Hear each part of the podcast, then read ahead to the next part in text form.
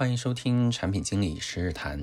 今天讲第二个故事：子妍的产品经理进阶的第五节，做得漂亮与说得漂亮。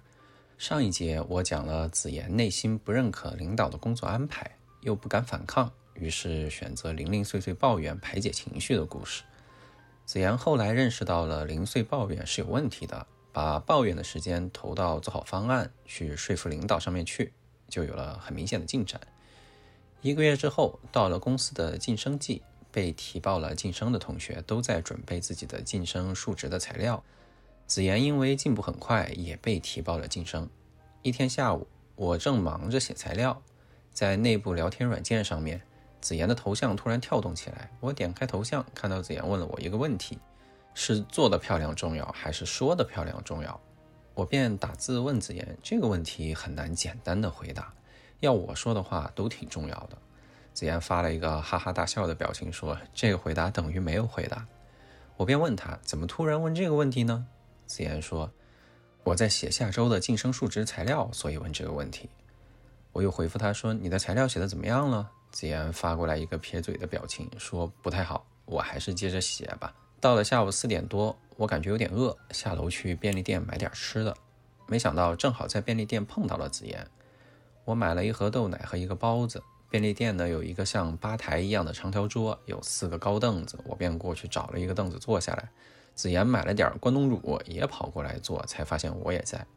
子妍看到我还挺惊讶，问我：“哎，你怎么这个时候吃包子呀？”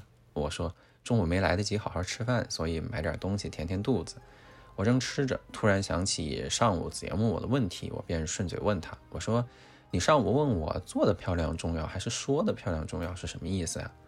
子言笑了笑说：“哎，其实也没什么，就是突然想到了这个问题。”我接着提问：“是怎么又想不明白了吗？是谁有什么夸夸其谈的情况，把你的项目资源抢走了？”子言说：“那倒不是。”我喝了口豆奶，接着问：“那是怎么了？”子言说：“哎，其实就是晋升材料的事情。这几天我不是在写晋升述职材料吗？我写了一版交给老肖，然后试讲了一下，被批了一顿。”我不由乐了，说被老肖批了一顿又不是什么坏事儿。老肖给你过了，他不批你，等你上了评审会，然后给你批下来，那不是更惨吗？子妍用竹签拨了拨碗里的这个关东煮里的萝卜，说：“哎，我材料其实写的挺丰富的，但是老肖说我材料做的不好看，表达的还太平淡了。我觉得吧，实打实的把事儿做了更重要，没有必要纠结于形式吧。而且我又不是去讲脱口秀，怎么还不能平淡了呢？哎，太难理解了。”我说，实打实做事情是更重要，这个我很赞同。但你说不用纠结于形式，这个我倒是不是很赞同。内容和形式是相互依赖的嘛，脱离了内容，形式干巴巴的形式是没有意义的。就比方说，我手上拿的这个包子，你把它的样子做出花来，但是如果它本质上很难吃，对我也没有什么意义。但是你也不能片面的说形式没有意义，你还是以我手上这个包子为例子，它不就是肉馅和面吗？那你给我个馒头加一块肉不也行吗？但这不就不是包子了吗？子妍听完也笑了，说：“ 你这个比方还挺生动。”我吃了口包子，接着说：“提报你晋升述职，说明大家认为你比别人更优秀。作为产品经理啊，可能是你比别人更注重用户体验啊，比别人的逻辑思维能力更强啊，等等。结果呢，你跑到评审会去，把材料打开啊，放了十段贼长的文字，然后对着这些文字干巴巴的把它读完。”是不是表现出来？其实你没有比别人更优秀，是不是有点不合适？子妍打断我说：“我可没到你说的这个程度，我还是画了一些图，然后做了一些讲解的，不是干巴巴的念文字。”我说：“那不就对了？你看你也说了，这个其实是一个程度的问题。可能你在内容上投了十分功力，在材料、演讲等形式上只用了一分功力。老肖说这个不行，不够，那你在形式上把你的一分功力再调高一点，那不就行了吗？”子妍又提问说：“那我调到多少合适呢？总不能调到无穷大，然后无穷无尽的搞所谓的形式吧？”我回答说：“单从这一次的晋升材料来看啊，你第一次晋升吧，没有经验，你就先听老肖的。你可以让他给你一份他觉得写的不错的晋升材料，你学一学不就好了嘛？也不是什么难事儿。”子妍说：“嗯，老肖确实说了，今天给我一份，那我待会儿看看吧。”我接着说。至于你讲的在形式上要注重到什么程度，我觉得无穷无尽的搞形式那肯定是不行的。嗯，我觉得呢，要把握一个判断标准，就是形式上的一些考究啊，是为了更好的传递内容，还是想要掩盖内容、脱离内容？如果说形式是为内容而服务的，是想要把内容更好的传递出来，那去优化这样的形式是有意义的。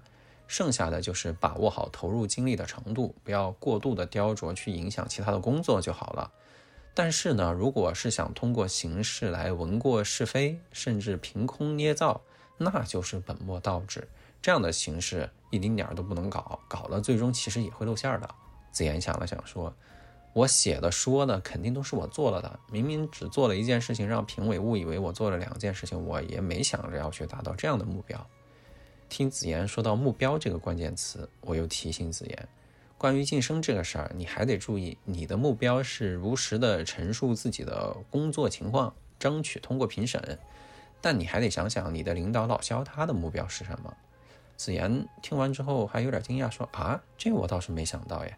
老肖的目标不也是我通过评审吗？我说老肖当然希望你通过，但是你有没有想过，都说强将手下无弱兵，跟你同台竞技的还有很多其他部门的年轻人，你也代表了你们团队的形象，不光代表你自己。子言想了想说：“哦，你说的对，确实是这样。如果我讲的不好，好像还真是对小组的形象不太好。”把包子吃完，我缓了缓说：“老肖就算更挑剔一些，你想想是不是也合情合理？”子言撇了撇嘴说：“嗯，也对。”我把豆奶的盒子和装包子的塑料袋丢到垃圾箱啊，终于吃完了。拿了一张纸擦了擦桌面，也丢到垃圾箱里。然后呢，就接着跟子妍闲聊。我说：“子妍，你上学的时候有没有参加过辩论赛？”子妍说：“大学的时候有参加过，不过都是跟着玩一玩，也不是什么主力。”我说：“辩论赛里啊，经常有一道题，不过这个题可能时代就比较老了。呃，正方的观点呢说。”酒香不怕巷子深，反方的观点是酒香也怕巷子深，你觉得哪个更有道理？子言想了一会儿说：“嗯，我更偏向于酒香不怕巷子深。就像我们做产品一样，主要还是把产品做好。真的把产品做好了，体验特别好，自然就会有好的结果。”我笑了笑说：“你作为产品经理啊，你觉得做好产品最重要，再正常不过了。因为你这个岗位先天的视角就是做好产品。那我们公司还有做营销的同事。”你要是去问问他们，他们的观点可能就不太一样哦。在某些行业里边，产品高度同质化，没有太多的产品创新，这个时候拼的可能就是价格呀、渠道啊、营销。例如我们去逛海鲜市场，每一个档口都在卖螃蟹，都基本上一模一样，价格基本上也一模一样。这个时候呢，就看摊主会不会揽客，会不会吆喝。你觉得你的螃蟹好，蹲在角落里边等着顾客上门，那可能就卖不掉。同样的，你的酒虽然很香，但是如果村子里边到处都是酿酒的人家，酿的也都很好，你不就得去宣传吗？不然你怎么打开局面呢？子言听完觉得有点道理，点了点头。我就接着展开讲我的想法。我说，我们看事情啊，要用全面的、动态的发展的眼光来看，不能片面的、机械的看。就例如说这个辩论题，酒香到底怕不怕巷子深？它得结合环境来看，也得结合着发展阶段来看。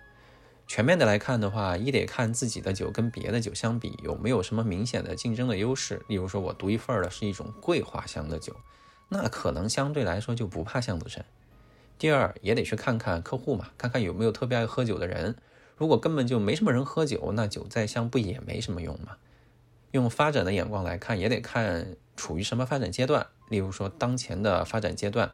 是我刚开始搞这个酒这个生意，没什么客户，那其实我更怕巷子深。如果说我都已经是百年老店了，在外面有很多的这个口碑传播，名声在外，那我相对来说就不怕巷子深。我歇了口气，然后又接着说：“回到你一早上问我的问题，是做的漂亮重要，还是说的漂亮重要？其实也得全面的、动态的发展的看这个问题。全面的来看，你可以看看公司的导向是什么。”你领导的目标是什么？其他数值的同事他大概的倾向是什么？全面的去看你应该怎么去做。那动态的发展的来看，你现在还没有什么晋升数值的经验，因为你可能第一次去讲这个晋升数值嘛，评委也都不认识你，你可能就得多准备一些，因为有备无患嘛。你到时候可以灵活的去看到底是说的多一些还是少一些。但如果等到你晋升述职都好几次了，自己都非常有经验了，然后呢，跟一些晋升述职的评委也都认识，明确的知道大家都关注什么事情，那你就可以准备的更精确一些，去讲评委觉得重要的东西。你到了评审会上，不也可以根据评委的反应，根据你准备的材料，也可以临时做动态调整吗？所以说，就是得全面的看各个方面的信息，然后动态的发展的，根据自己的现实情况去调整。子言听完我讲了这番说，那答案确实还是做的漂亮，说的漂亮，其实都挺重要。我回答说，对，是确实都挺重要。在真实的工作和生活里边，我们面对的问题经常是非常复杂的，相互交织关联的影响因素特别多，得全面的、动态的发展的去仔细的考虑再下判断，不能脱离实际去随随便便提一个问题，然后就得出一个结论，然后就用这个结论去指导自己的行动，这样其实特别片面、特别机械。子言说：“哦，那说到底，其实还是得自己去思考。嗯，听起来还挺困难的。”我说，以我的职场经验来看啊，大多数事情都不是非黑即白的，它是一个灰度的，就是有一个度的把握。我也写过晋升述职的材料，全面到什么程度，细致到什么程度，在形式上美观到什么程度，也都需要自己去判断。在讲的时候，活泼到什么程度，详尽到什么程度，也需要自己判断。以我的体验来看，这就好比做菜，火候呀。放食物进锅里的时机啊，翻炒的频率和力度啊，等等各种因素都要动态的把握，还要结合来吃饭的人的饮食习惯去做灵活的调整，加不加辣椒等等，这就是厨艺，多一分嫌多，少一分嫌少，拿捏的刚刚好，这就是所谓的艺术嘛。那产品的艺术啊，演讲的艺术啊，管理的艺术啊，甚至说人生的艺术啊，它可能就都在于这种度的把握。子言笑了，说：“ 那太高深了，我还是先把汇报材料写好吧。”我调侃说：“你觉得太高深了，那说明我刚刚跟你讲的这些就没把握好度，说的太抽象。不过你最后讲的这一句就很对，就是先把汇报材料写好，这句讲的很对。从手头的小事做起嘛，不断尝试，再难的事情也能慢慢学会的。”子言说：“行，好，那就多试多学呗。”我站起身来说：“对呀，事情都是做出来的。你看看老肖发给你的材料，好好改一改吧。